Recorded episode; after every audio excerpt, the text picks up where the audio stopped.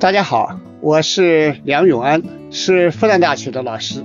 长期以来，我主要是研究比较文学、比较文化，特别关心我们当代青年在社会生活中啊，面临着城市化、中产化和精神领域的青春化的问题。我们现在千千万万的年轻人正处在一个社会的大转型时期，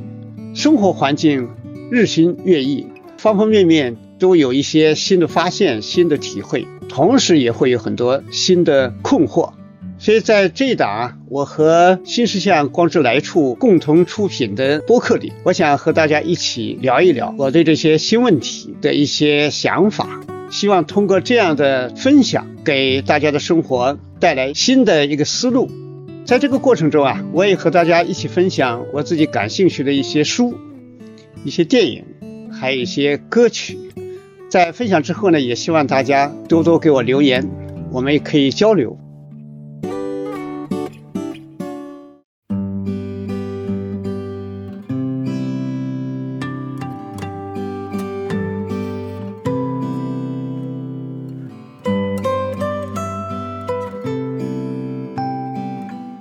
最近啊，日本电影《花束般的恋爱》很受欢迎。就这个电影是去年年初。在日本上映的，那么我们中国大陆呢，也是在二月吧，二月二十几号上映，所以年轻人都很喜欢。就在我们今天这么一个大家在情感领域啊都有自己的坎坷的时代，所以就非常希望在电影啊、小说啊、戏剧，就这些领域里边看到一些明亮的东西、温暖的东西。那这个电影呢，就是说前半截子呢非常美好。那么后面呢，就一天一天的暗淡下去了。大家很多人看了以后呢，就觉得，哎呀，很遗憾啊，觉得就这里面的男女主人公啊，就小麦、小娟，他们两个一开始那么相投，呃，那么默契，但是为什么后面就终于还是那么理智的分掉了？所以这个爱情呢，就像樱花一样的，就是说开满的时候呢，非常的美，啊，非常的绚烂。所以花开有时啊，花落无期，就在这个过程里边。一点一点的就淡下去了，暗淡下去了。所以这个惋惜不光是为他们惋惜，其实也体现了我们现在的生活里面的有一种伤感吧，或者说是有种失落感。这里面不像以往我们看到的爱情故事，都是里面有个命运的大起大落啊，或者说是有一个很大的那个恩怨情仇啊。就他这个爱情呢，就说让我们感觉到跟我们现实啊就太连通了。就生活往往就是这样的。哎，就是不知不觉，好像里面的爱情能量就耗尽了。花束般的恋爱里面相爱了四年多了，所以这个问题就变得比较深切了。这什么东西让他们分开了啊？然后我们一个人到底恋爱中应该坚持什么？我们在心里面应该珍惜什么？所以这就是个问题。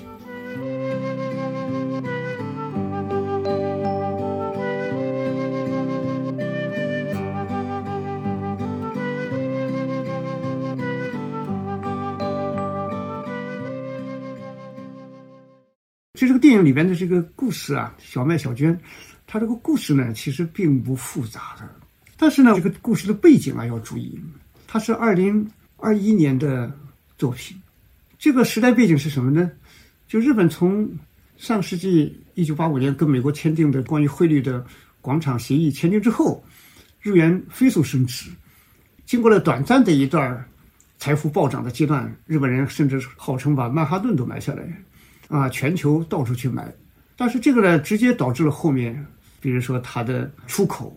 最后逐渐的暴露出来。当然也不光是个汇率问题，逐渐的暴露出来那种泡沫经济的问题了，飞速催生出来的跟真实的需求两个之间越来越脱离。所以后来你看，日本人从后期就是到了那个一九九零年代之后，逐渐的进入衰退。我零二年去日本工作的时候，日本人舆论报纸。和那个电台舆论场上经常谈论的一个问题就是，哎呀，失去的十年，然后呢，是不是还要失去十年？到现在来说，它的经济一直就是萎靡不振，所以现在已经可以说失去了三十年了都。所以我在那里跟一些日本的中年人打交道的时候，他们就有个感叹，就是感叹日本的这个年轻人啊，可能再也过不到像经济高速发展那一代日本人的那种生活了。就是年轻人实际上他是要面临两个问题，就是一个呢，再苦再累，但是要有价值感。这个价值感有时候会在那个获得感里边获得回应。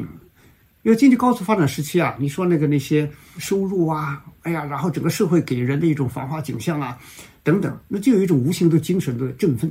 所以自己本身的收入也在提高，尽管劳动很累，所以这是一方面。第二方面呢，就说一个好的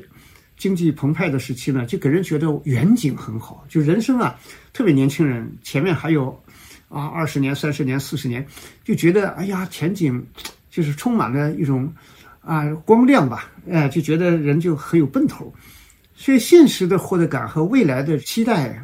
两个构成我们是年轻人他自己一个奋斗的这么一个动力吧。所以这个连带起来的话，就说谈恋爱在这个时代呢，也就比较的，呃，有一种内在的热度了。那相互之间在向往未来的时候，他都有一种劲头，然后社会在蓬勃的发展的时候，然后工作机会也多。哇，是各种各样的，然后同甘共苦，然后一起，那然后总是能够有一种一天一天不一样的生活的新的事物、新的那个打开。我们说这个时候就是一个恋爱的本身呢，它有一个大的社会环境，有一种社会氛围。但是，一旦社会进入衰退，那么年轻人的生存压力就大了。男女恋爱在一起，那么他还有个未来生活的建设。那如果工作很难找，收入又低。然后很难按照自己的心里的愿望去追求，那这个时候呢，这个恋爱本身呢就有非常非常的就有一个很大的艰难了。本来两个人一起往社会看有希望，现在呢就互相看，就希望在对方身上看到希望。啊，但是呢双方一起往外看呢，好像也看不到太多的前景。就我零零二年在日本神户外国语大学教授的时候，我看那个毕业班，老师召集他们指导他们找工作之类的。其中有一句话，意思就是说：“哎呀，大家同学们要意识到，现在是一个很危机的时候啊，就是年轻人在这个社会立足啊，哎呀，那是压力特别大的一个阶段啊，如何如何，呃，让要毕业的学生有一种紧迫感吧。其实，爱情本身呢，本来是给人提供温暖，给人带来一种很大的。”希望的，但如果外部环境呢，就是这个环境比较紧张的话，那么这时候他的压力就转到个人生活这个方面来了，就转到一种爱情关系里来了。所以这个转回来的话，一下子就是爱情本身它所需要的那么一种两个人的一种幸福感，那么其实呢也会有所大大的下降，所以这是一个问题。所以你看这个。花束般的恋爱里边，小麦他要解决的问题什么呢？他原来喜欢画画，哎，你看原来一幅画卖一千日元，一千日元一幅画其实是很低啊，也就是相当于人民币六十来块钱，还要有创意，还要有设计，那不是那么简单随手一画，但是只能拿到一千日元，一千日元什么意思呢？就在日本呢，就青年大学生，他们都要打工。为一一周去打个三四天，那一天呢大概有啊五个来小时，甚至六个小时，甚至七个小时都有。然后一小时呢，女生呢一般就在九百日元左右吧。那么男生呢一般在一千一百左右，因为男生可以值夜班嘛，啊像一个超市、小超市之类的，就是那种便利店啊等等，所以它的高一点。也就是说啊，你精心的画一幅画。就相当于去打工一小时的收入，那么你一天呢，你还画不出多少来，一天搞不好一幅都画不出来，那还不如去专卖店、便利店去打个工呢。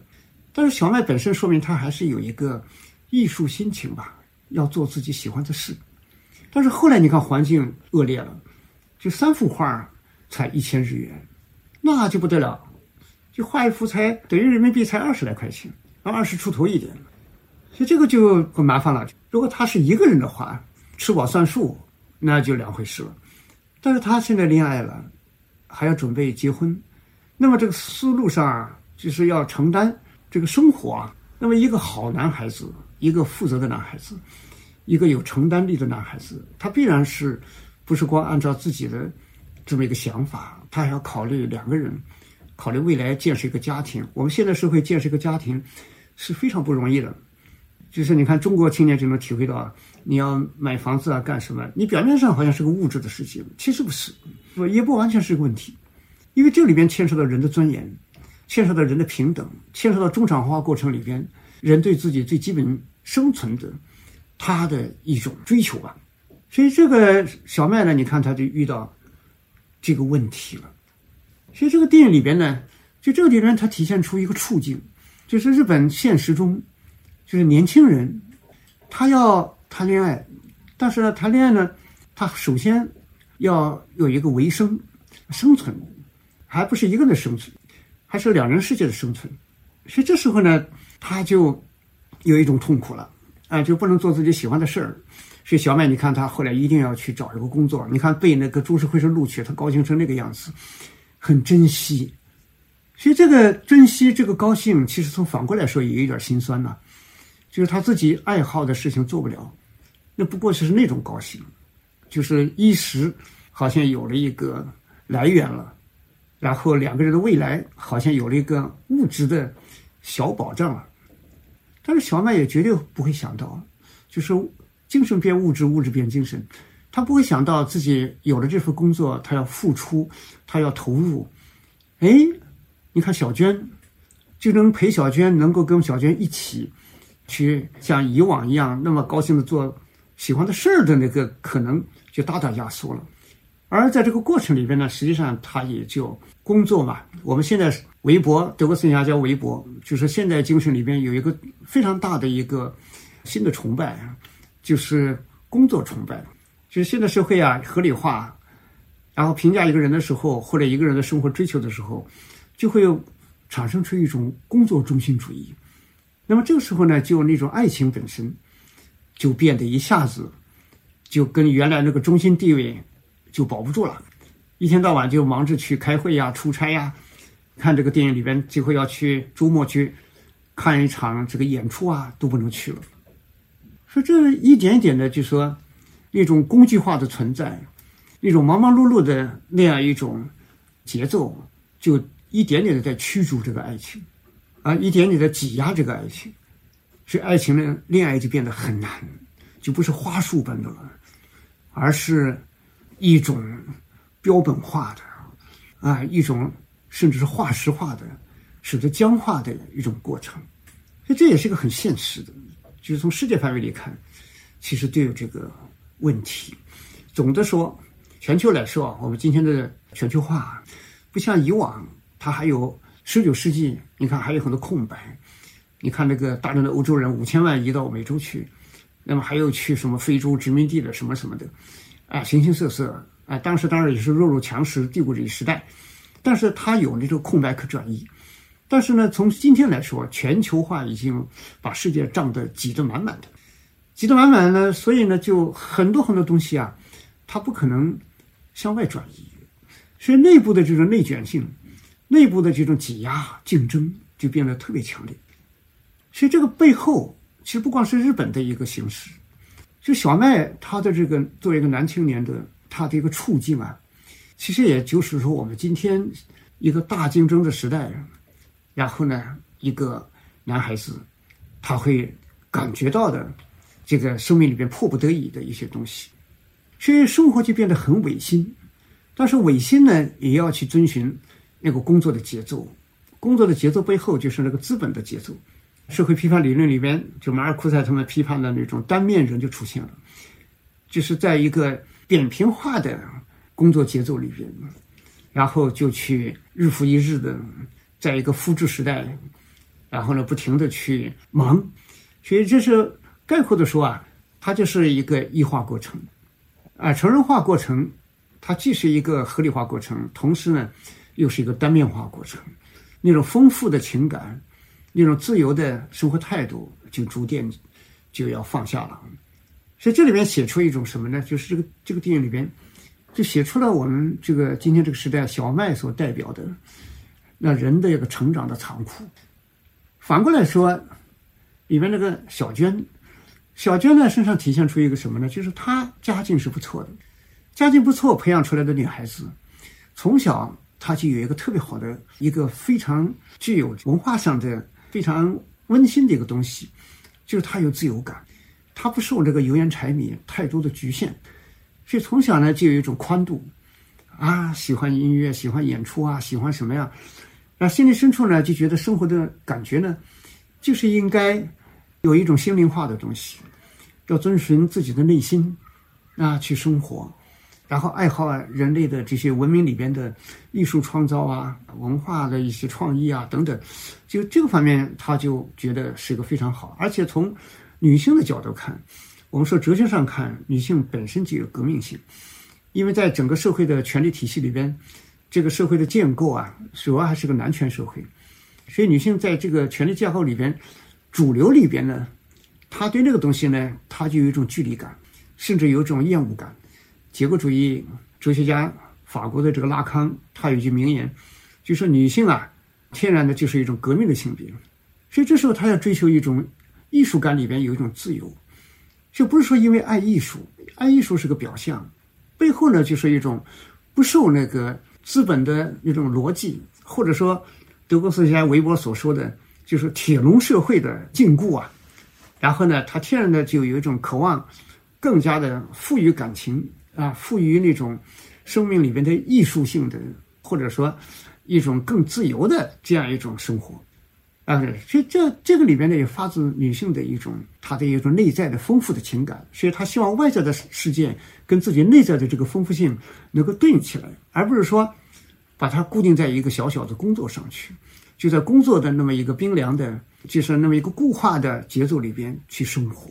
所以这是我们说这里边小娟呢。她里边她的一个心情，所以一开始她遇到的这个，你看小麦的话，哎，一看活着就很潇洒，啊，他们两个之间啊那么乐是吧？车赶不上了，两个人在那个通宵的咖啡店里边啊越聊越开心，在这么一个交往过程里边呢，就看到一个很高的两个人的一致性，也就是我们在传统的浪漫主义文学里边就觉得两个人啊生命就像是在。啊，一个模子里出来的，啊，就觉得特别好，在这个感受里边呢，就觉得也是一个灵魂伴侣，哇，觉得就什么都是知音呐，就不用多说就行，所以对于这么一个特别美好的这么一种感受，所以两个人开始，哎，满眼发光啊，走到一起。所以这个里面呢，在这个大的日本的文化里面呢，就是这个小娟作为一个青年女孩子身上。所向往的这种生活，其实也是现在日本女性这几十年的发展里边，从职业太太为主流这么一种生活的方式，逐渐逐渐的更趋向于独立性，更趋向于自己的面对生活的那这样一种更自由，那更加有自己的选择性的这么一个生活的趋势，其实是有非常大的共同性的。我在日本的时候，零三年的时候，你看这个。日本的职业太太大概还能占到百分之六十几，你看二一年的数据，日本的职业太太现在已经下降到只有百分之三十多了，就下降的速度还是蛮大的。因为大家觉得那么一种模式化的生活，很多人也觉得不想再像上一代那样去生活。所以呢，那个女性呢，而且呢，她对男性的要求，如果作为一个结婚对象的话，以往呢，在比如说二十多年前，她还是三高的要求。希望对方呢比自己高，那么同时就是高学历啊、高收入啊，哎，然后呢就是还有颜值啊，也比较帅，是高颜值三高的要求。那么到现在呢，都普遍的变成三平了，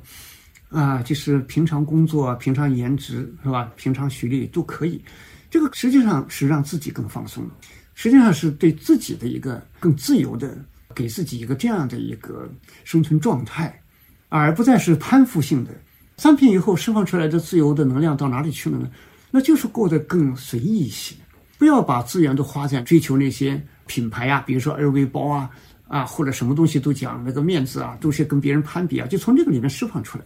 所以背后的隐含了一个更自由的状态，更真实的一个状态。说我们说现在日本进入低欲望社会，这个既是一个让人自己更宽松、更加注重生活的自由的状态。但是另外一方面呢，它也会产生一个连带效应，就是那种爱情的激情，他就渐渐的就回归到常识里面来了，回归到日常里面来了。就是不是那种以往向往的，比如说我给你买个大钻，啊，我给你买一个什么什么，哎呀，那种男孩子也就像古代希腊神话，那个柳亚送要一定要给那个喜爱的公主去找金羊毛，啊，都是找那个最珍贵的东西，所以那种浪漫里面有一种传奇性，所以就有这个问题了。所以你看那个小麦、小娟他们在一起，忽然发现彼此穿的啊鞋子啊。啊，彼此什么喜欢的什么这样那样和那个什么书啊什么，哎，他们都会觉得很一致。这个一致呢，实际上也是跟一个回归平常的很有关系的。就是说，他是非常非常的有一种常态了。你说一个年轻人，就会他会出现一个心理的一个感觉，就似乎是两个人很相知，是灵魂伴侣，什么都相同。但其实你仔细的想一想，这也就是我们现在的生活里边。比如说，哎，一个品牌店不是很高的，哎，然后呢，那里面卖运动鞋，啊，或者怎么样，哎，年轻人其实都会喜欢，喜欢的时候穿的人就多了，那多了以后呢，哎，然后放在一起，觉得哎，我们俩都喜欢一个东西，其实不一定，这就是生活回归到我们的三平时代的时候，哎，就经常会有这种相似性，甚至是相同性，但是如果我们意识里边把它变为一种浪漫。变为一种灵魂相通，那也是会给人这种也不叫错觉，也会给人这种感觉的。其实它本身可能也是不是传奇，不是意外，在一个新的潮流里边，在一个世俗化的平常的心里边，他会经常会遇到。可以说啊，就是在这么一个大背景下，这种恋爱本身它的历史条件并不是太好，但这里边呢，也有年轻人给他渲染出来的。一种渴望，然后给一个，哎，互相之间一个，好像看到相同性的那种惊喜。那这也是恋爱本身它所能推动出来的东西，就是一种青春的，那么这么一种热度，嗯，它会给寻常事物提供的一个东西。那么这个电影里面呢，其实让很多年轻人觉得很感叹的，就是他们分手了。就是分手呢，在我们今天的社会里边呢，年轻的爱情过程里边，分手是非常常见的。就说一个人谈了好几次恋爱的情况，其实是非常多的。但是带来的问题就是，为什么说我们一个人缺乏这种相守的能力？那么除了我们前面讲的一个相守，它不光是两个人的事情，它还有社会本身、时代气氛。那么外部如果带动不了两个年轻人，他的获得感和他的未来的希望感，如果这两个都不强的话，就相守的难度就特别大。但是从我的角度看。我觉得这里就有一个很深的问题了。我们很多人觉得他们是一对灵魂伴侣，但实际上不一定这样。他们感到的共同性是什么共同性呢？你看这个鞋子，啊，然后喜欢的电影、喜欢的书等等，这些都是什么呢？都是别人创造的，都是我们说文化生产、物质生产里边提供的一种背后，它有一种社会资本程序、资本逻辑。然后培育出来一个年轻人喜欢什么，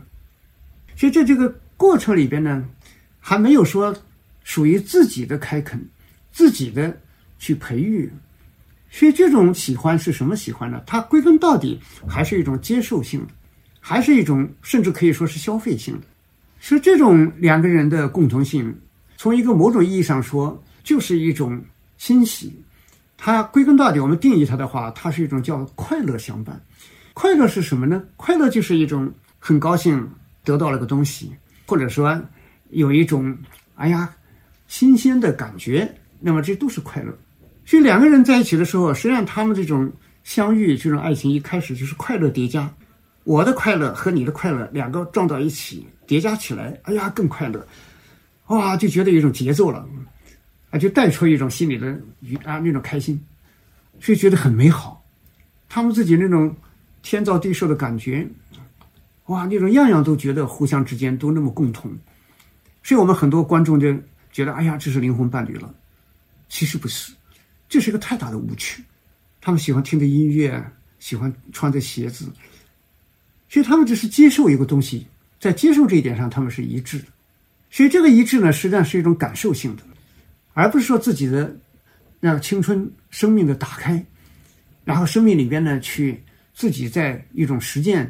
奋斗里边去打开的东西，所以这个里面呢，其实他的所谓的灵魂伴侣，它的内涵其实是很单薄的。他完全不可能依靠这个东西去建立一个一生的生活，他只是建立一个起点。就两个人一起喜欢呢，可能还有一些性倾向的投合，啊，还有一些比如说习惯无形的东西，就是这些方面呢，他会给人有一种潜在的感觉。就这两个人的行为方式啊，方方面面的细节，有些方面确实是他们两个比较融合。比如说我们在现实生活里边，为什么就是有的人他一开始觉得感觉不错，但是后面为什么就觉得哎有差异了，或者就不行？啊，比如说两个人的从原生家庭出来，然后他的生活习惯或者语言习惯，或者是生活里面的很多很多对人对事的态度啊啊，或者那种话语啊等等，都有些不同。那么一些不同的，慢慢慢慢的就感觉到，哎，可能就这里面就差异就大了。从我个人来说，比如说我比较喜欢一种人，哎呀，这种人呢，就是我给他概括起来就叫做在家努力，出门佛系。什么叫在家努力呢？他在现代生活里面呢，自己有一个生活的很努力的一个建设，就他自己啊喜欢看什么文学书啊，看什么电影啊，听什么音乐啊。然后呢，比如说你到了他的一个，呃，看到他住的地方，然后你看看，哎，有没有书架，啊，里面书是什么书，啊，如果都是些通俗小说或者是养生呐，啊，什么什么，有没有一点儿，比如说啊，更加的有点人文的艺术的，啊，就是超越一点现实的，那有没有这种习惯？那更不用说他，比如说这个房子里这个空间里面的那种历史感，就是时间感。是不是所有的东西都是新的？所有东西都是新的呢？这个空间就时间就非常封闭。所以为什么？你看，欧洲人他喜欢进口中国的一些古董，还有包括非洲的那些，呃，那些石头雕的小黑人、木雕的什么的，因为那个很古老。你放进去之后呢，时间这个维度一下放的很悠长。也就是说，他心里有这个需求，他住在这个房间里面，他需要就是一种跨时代的东西，能感觉到我们的一些人类生活的古远，那么他觉得很舒展。所以有没有这些？其实可以他看出来一个人他的生活方式和生活结构、生活内容，啊，到底是什么？因为这个都是被内心的需求所决定的。而且一个人必然有焦点，比如这个人不可能漫无边际的去喜欢一个东西。我们判断一个人，哎，就是说他有没有一个焦点？比如说他特别喜欢油画，而且喜欢比如说现代主义的。再说一点，可能是比如说比如说感觉派的啊，就这些东西，那么他就会持续的关注。你可以看到。有一块东西，啊，它是很多的，然后其他无所谓。那么这个人呢，他就有选择性了。那什么叫出门佛系呢？就出门就是一个观察社会、认识世界，所以不是说我出去，哎呀就获得满足感。所以他出去，这种人出去绝对没事儿，绝对不麻烦别人，不会一会儿要求这一会儿要求那个，因为他的那个满足感是在家努力里边的，在那个里边呢，他内心深处是很丰富的。然后他出去之后呢，就是世界有差异，这个世界呢也不是为某个人设计的，所以呢遇到点什么差异啊、不舒服啊什么的，一声不吭，就让他过去，因为正好也是个机会，哎，遇上麻烦了或者什么，这正好是一个体认社会的过程。所以呢，我们说越是空洞的人，他出去对外部越麻烦，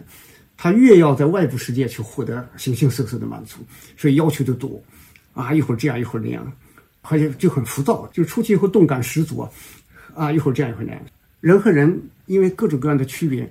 在相遇的时候，其实他相互之间的这种关系，啊，就是每个人的精神对应，它是不一样的。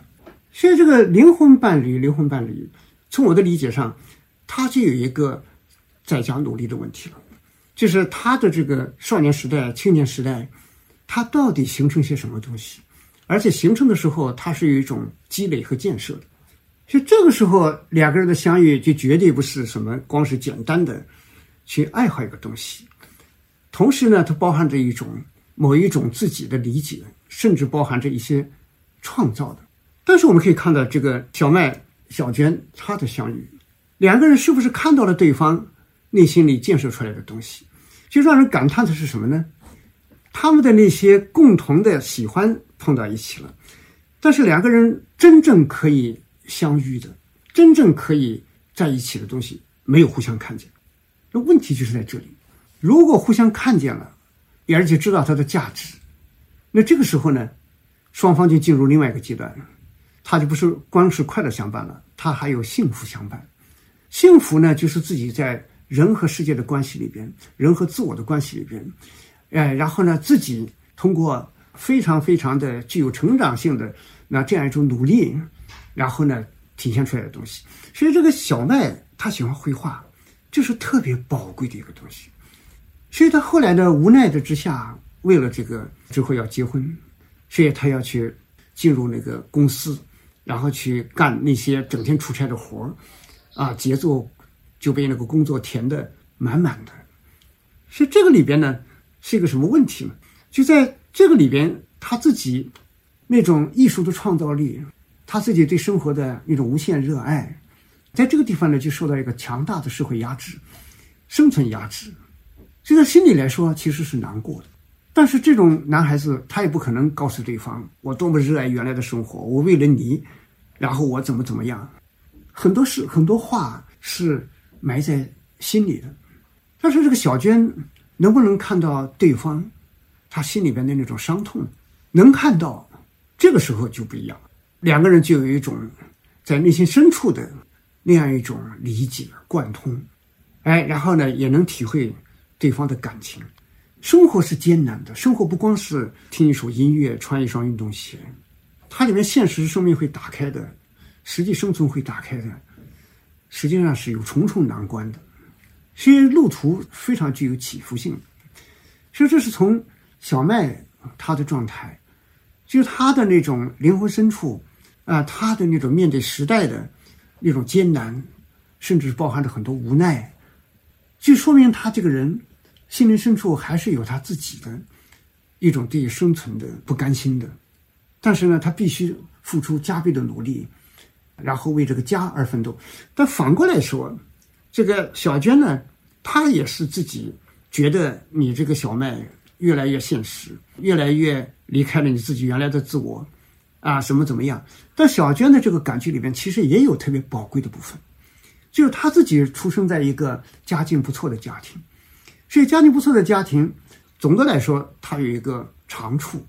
就是不但不太会局限于油盐柴米，他可能还是觉得一个人的生活还是要遵循自己的内心的热望，啊，去生活。因为这一点实际上包含着我们现代的一些精神。我们现在关于人的一种价值，关于人的什么叫生命，啊，什么叫生命的他的一种自由。那小娟通过自己一个女性，她自己对于自己生活的这种感受和欲望，那么表达出来的东西，其实也是特别具有我们现代社会的那么精神那种价值。小麦他觉得这个小娟不理解他，所以渐渐的心里觉得很累。也就是说，他也不能从一个更大的方面去理解小娟的她的这个价值，能够看到了，才能走到幸福相伴。就是因为看不到，这就是年轻经常会遇到的问题。年轻人最大的问题在相爱中，就是一个看不到自己，二一个看不到对方。小麦可能也很难理解自己，因为这个人身上，你看他有特别宝贵的一个地方，就是他为了对方，为了两个人结婚，他跟小娟提出来，他去努力工作，然后呢结婚吧，他去挣钱，然后让那个。小娟去做自己喜欢的事儿，这就是一种传统男性社会里边一个男人对自己生活的一个责任的理解，一种承担性。所以在这个承担性里边呢，他也有他一种极大的善，就是爱里面包含这个极大的善。就是我们在就是这个小麦内心深处愿意去承担这种生活的艰难，愿意付出自己全部的努力。所以这是小麦呢知道觉得自己很委屈。觉得自己对方不理解自己这个这么真诚的一种情感，但是另外一方面呢，他看不清自己的一点，就是他在这个委屈之余，他也很难理解自己的这么一个思想框架，这么一种全身心的付出。他实际上呢，就是在一个传统的这么一个思维里边，把女性放的位置，就是你的幸福我来给予。你的自由我来给予，然后呢，我来奋斗，我来努力，所以很多东西呢都是从一个男性的自己的这样一种想法，然后这种一种价值感，然后去安排对方的命运。所以在这个安排里边呢，有没有一种意识到我们现在女性对自己价值的敏感，对自己生命的她的独立性，对自己生命的创造的那样一种高度的自觉意识的这样一种理解呢？所以，他这个小麦在这个时候呢，他可能只能觉得对方不理解自己，但是他也很难感觉到啊自己这个身上在这种传统的惯性的所谓的承担里边，那么对于女性价值的哎某种忽略，所以这个这个电影里面呢，就体现出某种现代性，就在这个地方。按理说，如果作为一个传统女性，听到小麦这样说，那觉得就太好了，她，哎呀，觉得他真是一个有责任心的男人。但是呢，对小娟来说，她从她自己的家庭从小可能就比较追求这样一种艺术感和自由的时候，哎，他就不大能够接受这样的逻辑，因为现代社会女性也有自身的自传，也有她自己的逻辑，不是说是你的这个一个表达，你的这么一个设想，那就变成我的生活，啊，这里就有问题了。但是反过来说，你说那个小娟。她是否看到对方身上这个可贵的东西？就是日本男性文化里边，他非常讲究一点，比如说一生悬命。你看那个这个电影里边，小麦爱偏小娟，就觉得他呢工作的价值过于漠视了，啊，就觉得一个人干一个工作就应该一生去努力的去做，持续的做，坚持去做，而不是说今天喜欢这个啊，明天又喜欢那个怎么样？所以这就小麦表达出来的一种。其实就是农业社会，他的那种农夫的一种土地气质，耕耘，始终不渝的耕耘。所以这里面也包含着一种很宝贵的东西，包含着一种劳动精神，包含着一种春种秋收的这种恒定性。是不是说我们现在社会了，人就是在一个游走中，就变成一个随时可变的人？那小麦身上这种不变性。哎，其实也是我们这个现代社会里边特别需要的。我们谁能说我们在现代社会里边，我们不需要这种韧性、坚韧的精神呢？那都需要。其实这两个人其实是两个特别好的匹配。就是我们说，在这个惋惜不惋惜？从我来看的话，因为我想到这些，我就觉得很惋惜，就没有互相没有看到对方的真正的内在的价值。其实，如果小麦的这么一种。一生悬命，持之以恒，坚持不懈，春种秋收的精神，加上这个小娟的，那么这么一种自由精神，啊，这种艺术精神，啊，然后呢，他们的一种面向未来的，那么这么一种这个富于激情的精神，两个东西结合起来，那就是太好了，那正好就是我们在这个现代社会里边需要的合二为一的一种精神。但是关键的是，你们两个要互相认识到，这个如果能做的话，那就是一个幸福相伴了。如果真正这样做的话，互相能这样理解的话，那个关系就大不相同了。因为跑道有时候很窄，两个人一起往前走的时候，有时候社会竞争等等，跑道很窄。如果小娟理解这个小麦此刻他的这个状态，那么他可能需要拼一阵子。那么拼到后面呢，哎，有一定的生活能量、生活积累。等等，这个时候，那么在这个相伴的过程中，哎，小娟时刻的能把另外生活在别处的另外一种精神时刻的在伴陪他，啊，然后呢，给他精神的这么一种鼓舞。所以呢，到了后面，哎，可能这个小麦他有了一定的这个资源，一定的时候，我们往往就是在很多年轻人都这样，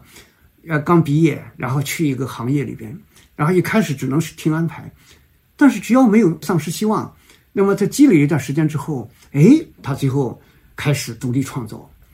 啊，开始把自己内心的渴望，啊，那种有创意的生活释放出来，不会永远活在别人的程序里，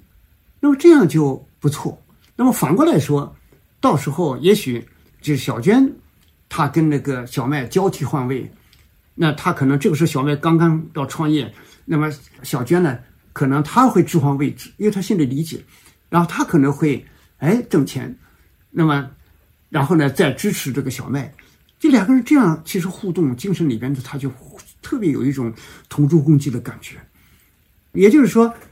社会竞争的时候跑道不够宽，两个人就交替错位，一个车道上，一会儿你前，一会儿我前，这样的有个阶段性。这就是我们今天这个社会，每个人都有自己的爱情嘛，互相支撑，但是有一个大方向。那么这个时候呢，也知道我们不可能完全按照理想的路线去生活，那么我们可能就要需要一些相互之间的非常非常的，呃，有富于理解的那相互的这种支撑吧，那就很好。所以这两个人的矛盾，这两个人的互相之间的。就是觉得，哎呀，小麦觉得我这样去劳动，我是为了结婚，为了给你一个好生活。哎呀，就觉得对方，啊，这就觉得对他很失望。然后呢，你看，哎，那个小麦呢，对这个小娟后来也觉得，哎呀，他怎么这么没理解力啊？他怎么这么，呃，任性啊？他怎么怎么，就是越来越，就非常非常好的两个人都有的这种一种单纯的品质，而各有特点。那这个有。持之以恒的价值啊，那个有自由探索的价值。那么这两个很可惜啊，就是他们两个这个方面的话，真正是如果能做到这个呢，才算是灵魂伴侣，就是可以做到幸福相伴。所以这时候呢，就做不到了。这就是年轻啊，因为这个阶段你不是轻易能做到的，是需要一定的眼力，需要一定的成熟度，需要一定的人和社会的关系、人和世界的关系的那种理解力的。而且呢，那种还要需要于一个特别的珍惜。所以人呢，就是什么呢？我们谈恋爱的人有时候相互看的时候啊，真的是看不到对方内层的东西。我们说年轻人，其实任何一个人，它很像一个洋葱头，一层一层的啊。然后外层是这样，但是呢，他从小长大，他从心子里面开始小，然后一层又往外长。所以我们相遇的时候看到他这个外层，哎呀，两个人很相似，觉得很好。但是里面成长的时候，他的内层不太一样。换句话说，就是他的来龙去脉里边，他的来龙不太一样。所以慢慢认识久了以后，其实我们正向的一个认识呢，就认识到他内在里面值得珍惜的部分。就像小麦的那种朴素品格，哎，能够在工作中啊有一种真诚啊坚守。像小娟身上，她内心深处的。那种丰富的情感和艺术性等等，让人自由的那种渴望，这都是他的内层特别好的部分。那么能看到的话，最后越来越相融，啊，最后结合在一起。但是呢，这个是真的是不容易，就是这种我们年轻人在恋爱的时候很难度过这个差异关。这个是这剧电影里边也开始给人导入的一个，一开始那么相同，我们总以为恋爱就是相同，其实恋爱最珍贵的是差异。就这个差异里边呢，它相互之间都有很珍贵的东西。你能不能看到自己对方身上拥有的那个差异性里边，它很珍贵的东西是自己没有的，或者比较单薄，而我的这个也有很好的东西，他呢也比较单薄。然后这两个人如果两方如果都能认识到的话，他合在一起的话，他就特别有依靠感啊，相互之间特别有一种价值倍增的感觉。但是就是因为年轻，就是以为什么东西都要相同才是对的。所以发现不同了，失望了，啊，原来一起去看演出也不能去了。就是我们有一个爱情里边极大的一个误解，就是把那个相同当成灵魂伴侣，就是你不知道其实是他这个差异才是灵魂伴侣。所以这个东西呢不理解，那么不理解是来源于日本这几十年社会呢整个的经济发展缺乏动力，那么人在这个过程里边呢也确实是缺乏一些激情。你看中国的电视剧，你比如说以前拍的《奋斗》，哇，进城年轻人，哎呀，那种面对未来，啊，前面很多有很多可以展开的，哇，那种激情感。但是在日本情形下，尤其是后来进入三平时代，男女相互之间都是平常心。在这个背景之下，年轻人和年轻人之间相互之间的深层的相互交融，内心深处的你说有热度的相互的碰撞。就少了啊，所以这个问题，我们看所有的那种伟大的爱情电影里边，都是遇到极大的困难了，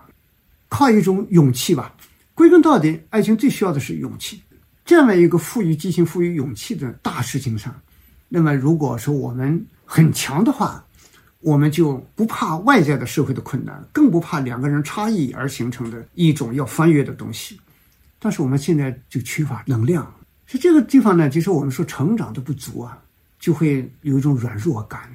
尤其是在富裕社会，日本总的来说，尽管经济有点萎靡，但是总的来说还是个富裕社会吧。就是富裕社会里边呢，要形成人的一个心灵成长。我刚才讲，它需要一个远景推动，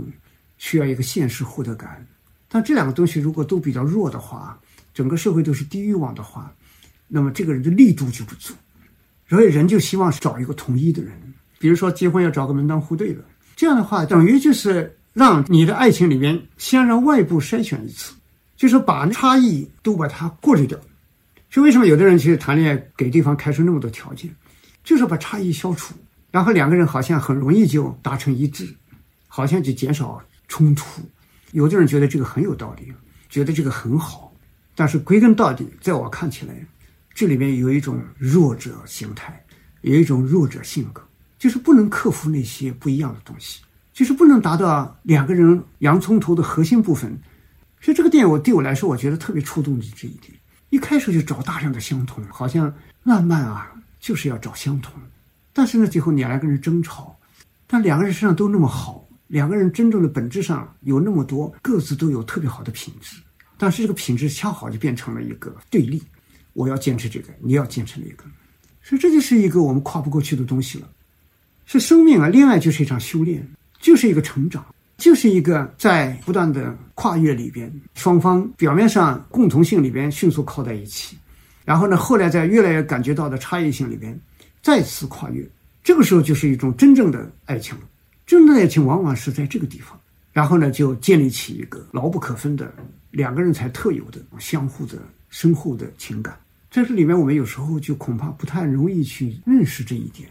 解决不好这个差异性问题。因为我们今天这个社会整体生活的引导性，给年轻人经常会带偏掉。什么叫好生活呢？就是钱多一些，房子大一点，车子好一点。那么这个就直接导向绩优主义，就是追求工作中的更多的收入。那么为了保证这一点，比如说从很年轻的时候，小中学生就要追求热门专业、热门大学等等，就一直就被这么一个过程里边，不断的被格式化。所以，在这个过程里面，人自身的那种自主性，它就很单薄。所以，这个地方啊，我就想，花束般的恋爱，就给人感觉花束般是很美的，但是开花只是一个开始，它后面要经过艰难的结果，一个再生长。这一对年轻人解决不了的就是再生长的过程，这里面需要一个转折，就真正从花到果之间，它需要一个转折。这两个生命要真的相爱的话，要真正在内心深处、灵魂深处走在一起，他需要共同创造一个东西，就是来自于两个人的内心最好的那个品质。就是小娟对自由的生活的渴望，再加上小麦心里边的朴实和持久的坚信的劳动的观念，融合在一起，就能共同打造在这么这个时代又有自由感，同时呢又特别有生长性的生活。就说在这个电影里面，我深切的感受到，光靠小麦那个劳动性持之以恒，也建立不起一个幸福生活，因为里边缺乏面对生活的自由的渴望和想象。也就是说，远景，小麦在公司里那么一天天的干，他的远景在哪里呢？无非就是一个从低收入的变成一个中收入，收入变成高收入，一辈子也就是一个打工人吧。也就是说，现在日本终身雇佣制里边的沉浸在循环过程的人。你说一个能够任性的劳动人，其实他达到的境界，所谓的匠人精神，也就是这样。你说反过来看小娟，如果靠他对自由的向往，靠他那些东西，他来做，一辈子也不会很幸福啊。因为我们说现在社会，他特别需要一种坚持感，不光是一种感觉，更多的是我们实践。实践中呢，它真的是一个需要连续性的。我在社会生活里面看到很多人很聪明，但实际上后来为什么没有创造出很好的新价值呢？就是中间不断的中断，有些东西你是要坚持才能体会到的，所以这两个人的精神，小麦的精神加小娟的精神，那就是好生活，缺一不可。所以这个电影里面触及到一个非常非常非常重要的问题：爱情里面对我们生命的意义。所以恋爱的时候刚走在一起，那些共同性它并不足以建设出一个生活来，而后面冲突的那些部分，相反是它的真正的建设性的起步。真正的灵魂伴侣，所以这个也是在种种压力里边，双方各自认识自我、认识生命、认识生活，互相之间就明白需要强烈的相互需求、相互支撑。的关键是你能不能认识他，你要能看到自己，看到对方。恰好看不到，所以快乐相伴的能量越来越衰弱了，越来越枯竭了。所以你看里边有一段对话，我看的时候啊，心里边就一下子就咯噔一下，因为他们两个还关系很好的时候，你看这个小麦说了一句：“我最大的愿望是和你一起维持现状。”听上去好像是什么呢？我就想起了歌德写的《浮士德》，他跟魔鬼墨菲斯特做买卖，老浮士德已经老了，魔鬼给他施展魔法，让他变成一个年轻人，重新生活。但是有个条件，就是他到某一个时刻，不管什么时刻，如果一旦他说出“此刻多么美好，愿他永驻”，那么他立刻就会死亡。那这里面小麦，我最大的愿望就是和你一起维持现状，也就等于此刻永恒。这什么意思呢？危机感。就是我们是人，都是有潜意识、有直觉的。最好的时候，哎，再往前怎么走呢？那就是重复，重复。我们知道它有边际效应，那越来越不快乐，快乐感越来越降低。所以小麦其实说的这句话是不简单的，就是快乐相伴，你要维持，但是能维持吗？维持不了。很多很多人恋爱失败就是这个道理，就觉得遗憾呐，为什么那么开心，最后就分掉了？实际上这就是没有转换呐。要向幸福相伴，要投入生存的重压里边，就会出现很多差异了。这时候的恋爱、爱情真正的关头到来，那是另外一回事。所以那种能量消失啊，也就是一个前一腔他们一开始的共同性，在共同性的欢乐里边，逐渐逐渐的产生了内在的潜意识里边的危机感。这种危机感呢，会形成人巨大的潜在的压力。所以你看那个法国作家多拉斯。他写的琴声如诉，你看为什么那个咖啡馆里边那个小伙子，他最后开枪一下子打死了自己女朋友？他不是不爱她，特别相爱，两个人爱的简直是神魂颠倒，达到高峰。但是呢，这个年轻人，这个小伙子为什么要打死恋人呢？因为他说了句话就让人很震惊，他就说，就是已经无法超越的爱了，就为了让这个爱呢永远不要消失，那么干脆我就打死他，让爱凝固在这一刻。这凝固在这一刻的话，那就他死了，就不会出现爱后来没了，就在这么一个残酷的瞬间达到所谓的爱的永恒，这就很吓人嘛。所以美好有时候他为了让他获得永恒，就有一种病态了。所以呢，你看日本那个电影《三浦友和》演的春清超，因为被开水烫了脸，有点毁容，后来好不容易来恢复他，但是其实打开那个布的时候，他不让自己的这回等级比自己低得多的恋人来看。为什么呢？因为怕他看到自己非常难看的面容，因为春晴本身就是个盲人，他自己看不到，但是对方可以看到。所以后来你看那个桑菲有和演的男主角怎么办呢？他就为了让两个人的爱不要被自己看得到的这个眼睛妨害，最后干脆拿针把自己刺瞎，告诉对方我已经瞎了，这下你可以打开了。所以就是为了维持美好，这样一种绝望的方式，表面上是快乐。实际上是危机，又不能再好了，维持现状，人是不可能维持现状，所以这时候小麦提出来要走入婚姻，只有一个方案了，就是走入婚姻。婚姻以后油盐柴米，生儿育女，那进入另外一些问题了，然后就打破这个恋爱中的困局。所以他的这个维持现状，他提出要结婚，他觉得自己要承担很多责任，所以他有向前的这一个想法。但是小娟的理解维持现状呢，就是恋爱开心，就是快乐相伴的状态。这段对话在这个电影里边它是很关键的，就是只能达到维持现状这个时候的瞬间感，然后维持现状代表的走不下去，下面必须有转折。这就是我们在电影和戏剧里边普遍的规律。就一个电影的三分之一的部分是开始，开始呢往往就是性格呈现呢，情景呈现呢，生存呈现，然后呢再下面三分之一呢。变成了一个戏剧冲突，或者是戏剧性的展开。再往下面就是三分之二这个地方呢，又是一个转折，就是发生突转。所以在这个花束般的恋爱里面，就是这句话一说出来，其实是一个转折。那么就要向婚姻去转折。在婚姻转折的时候呢，一下子就有个社会现实的因素就加进来了。他通过这么个情节，就使两个人内心深处的差异呈现出来了。那么这个差异呢，如何解决？它是不是变成一种动力，让两个人真正的进入灵魂伴侣阶段，就幸福相伴的阶段？而这个电影里边，其实最后导入了分手。就这个电影里边，其实有一点我还是很欣赏，这两个人呢，就在两个人的相互之间的差异性里边越来越远了。但是这不意味着年轻人只能像以前的狗血剧一样的互相抱怨结束。这个电影里我比较感动的就是他们做到了自己能做的事情，因为太年轻还认识不到那么深的东西，但是他们已经竭尽了全力做到了自己能做到的事情，就是温暖的分手。所以这这电影对我来说，我觉得非常有价值的一部分。就是我们现实生活里边，人都是有时候最后一分手，就说对方怎么糟糕、乱七八糟的，一下子变成一个，就通过你这种污糟糟的两个人的互喷呐，就是使两个人的精神境界都下降了一大截子。所以一切问题都在对方。本来这个分手是一个跨不过去的一些坎儿，那么这个时候呢，可能相互之间呢，就内心深处就有一种自我认识的机会，就有一个继续思考，但是继续去反思的阶段。这个反思呢，往往会使人更冷静。但是呢，不一定会换回爱情，但是呢，它使人成长了。所以这一对人在分手的时候，他们还能彼此祝福，还甚至还一起还住了一段时间，半年多。所以这种好的分手是在这年轻的阶段最大的修炼，因为这种好的分手，它的前提是认识到自己的不足，认识到自己的局限，认识到分手其中也必然有自己的原因，所以这时候可以释放出来对对方的一种善。彼此之间还有一种善的对待，就说爱它是有自由的成分，但是善，它是一种发自内心的、很自然的一种情感。所以，既然不能再往前走了，但是呢，留下我们自己内心深处的自我推动，就意识到自己的局限，最好就觉得是我不好，使这个恋爱不成功，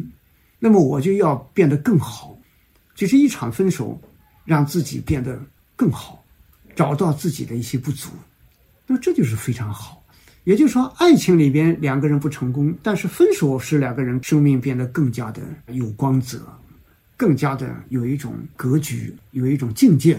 所以这个也是一种爱的表达。我觉得爱情里面包含这两个方面，一个就是相爱，还有一个包含这种分手，这是一个完整的爱情的一个过程，从起点到终点。现在好多人谈了一场恋爱，实际上等于没谈好，因为那个分手实在分得太差，所以这个爱情本身就变得乱七八糟了一点。就整个否定，哎呀，简直错爱一场，简直最好没碰到过他，这个就有一点可惜了。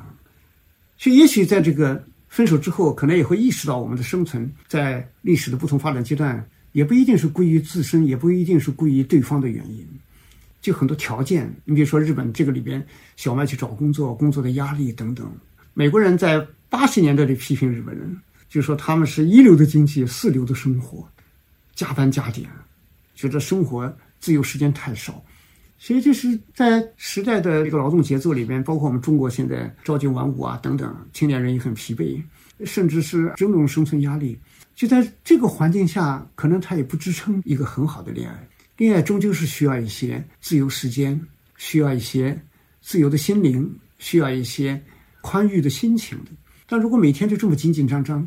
那确实是他也只能把它作为一个忙中偷闲的事情了。这就很麻烦，我就感觉啊，花束般的恋爱里边，其实有一点儿也像我们在中国当下的一些感觉，可能年轻人都来到一个时代，就这个时代社会提供的条件，最让人能达到的就是单身，就是单身呢，可能我自己支配我的时间，支配我的爱好，我去干嘛等等，在这个阶段，可能他能够相对比较符合的一个生活。可能目前这个阶段，这个条件，不管经济条件、社会的文化条件，或者代际关系的条件，啊，或者什么，单身可能是一个尺度，就整个社会的物质发展水平、文化发展水平、精神发展水平，可能就是在这个点上，可能才会找到某种平衡。但平衡也是很困难的，因为还有代际压力，啊，上一代父母亲对你的期待等等等等。所以这个这个演呢，并不是光是体现冲突，它潜含的一些给人家稍微的有一点。苍凉感吧。其实这个电影尽管很青春，有些部分是超出青春的。它给人有一种苍茫感，有一种面对生存的疲惫感。所以这个电影里面，我觉得有时候也写出青春的消逝以后，让人的有点过早的老化。这个电影你看，两个人后来都分别找到了自己的男朋友、女朋友，甚至要结婚的。但是你看找到的人，我们在电影里面不是说一下子找到了天外天，找到了真爱，哎，然后两个人多么欢天喜地。实际上，这里面隐含了一个过程，有点像美国电影《与萨摩的五百天》。你看，那个萨摩有个品质，分手能力很强。有一个电影一开始就是这样：萨摩父母离婚了，所以在这之后呢，你看这个萨摩的脾气、个性就是这样的。他可以有段时间可以把长发留得很长，但是一瞬间就可以把它剪掉。就是那个剪头发是一个高度象征性的细节，就是一个人剪掉自己的原来非常珍爱的东西，这种能力非常强。说剪就剪。所以你那个萨摩后来跟里面的男主两个人谈了五百天，最后咵啦就分掉了。那是不是萨摩说以后会坚持找真爱呢？因为分开之后，反过神来，可能也会意识到这个世界就是这样，所以跟谁结婚也差不多。所以最后你看他迅速结婚了。他原来说一辈子想单身，结果没想到你看那个萨摩咵啦，没两下子就结婚了。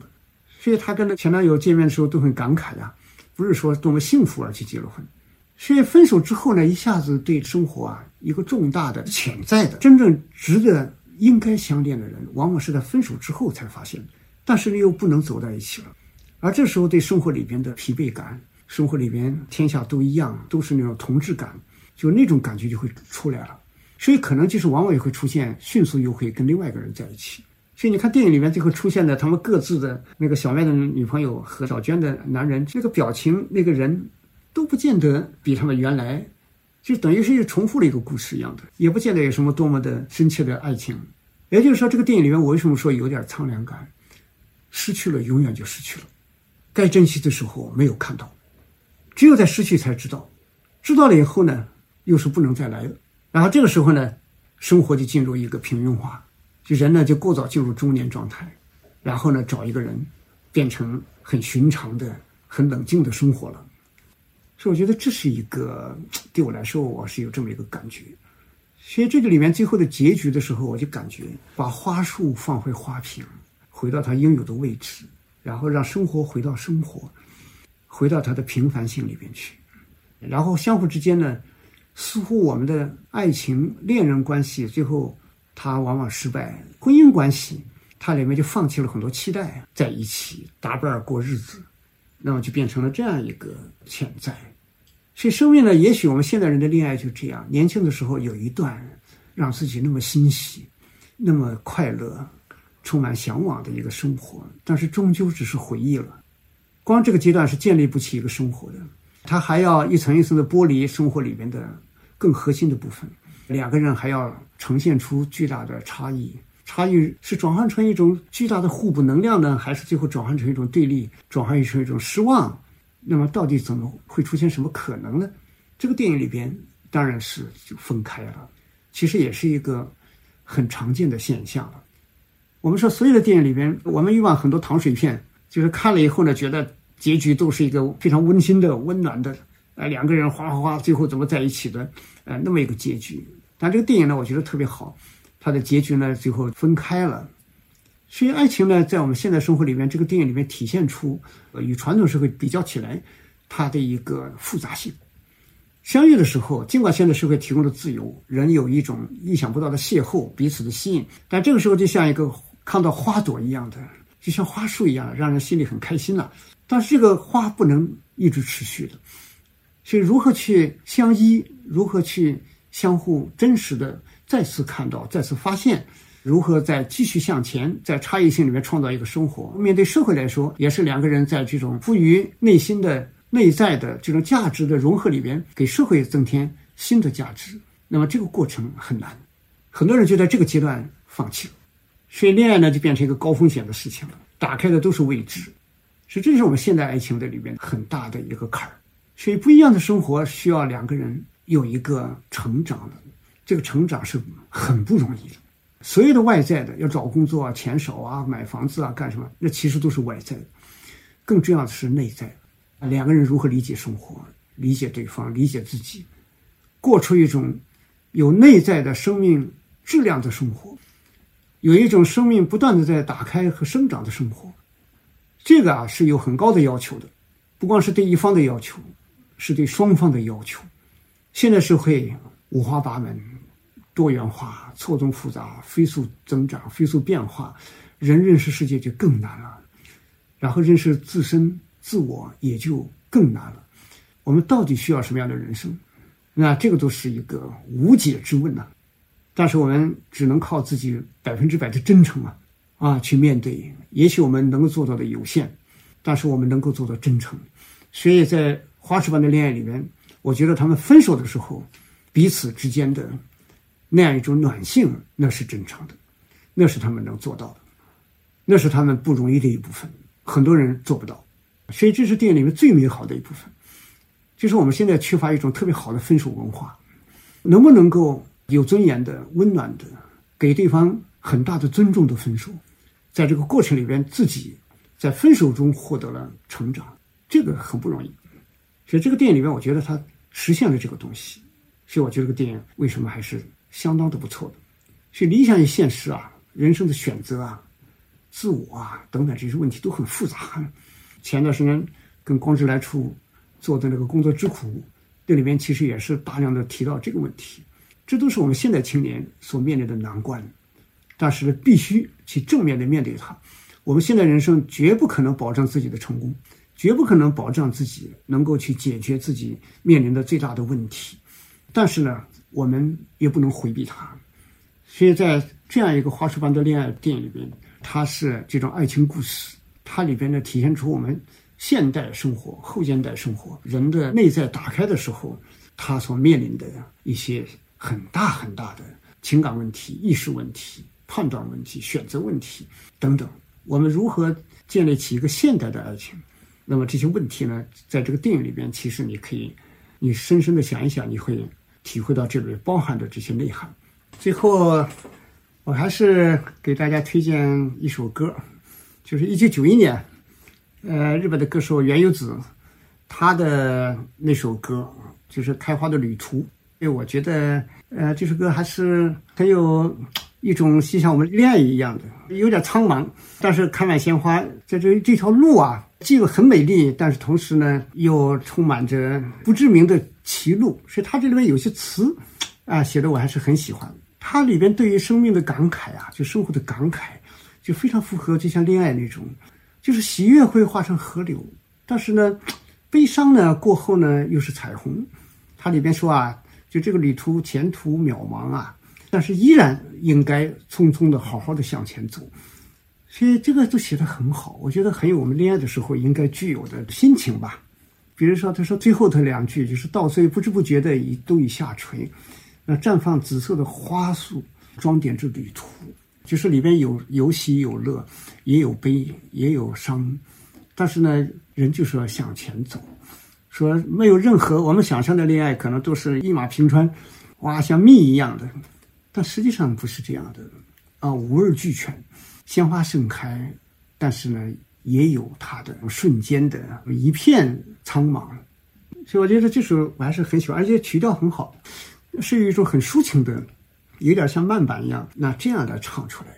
这个原由子他演唱的时候，你看他喜欢电子琴，然后一个人唱的很投入，那个头也不像一般的流行歌手啊呀对着这个观众摇摇，他没有，他就是很沉浸在自己的那么一种情感内心里面去，所以这就是我们在有一种梦境的感觉吧。在这种一片苍茫的歧路上，在我们匆匆忙忙的人生旅途中，我们还是带着对未来无限的向往和相信。我觉得这首觉得还是很喜欢的。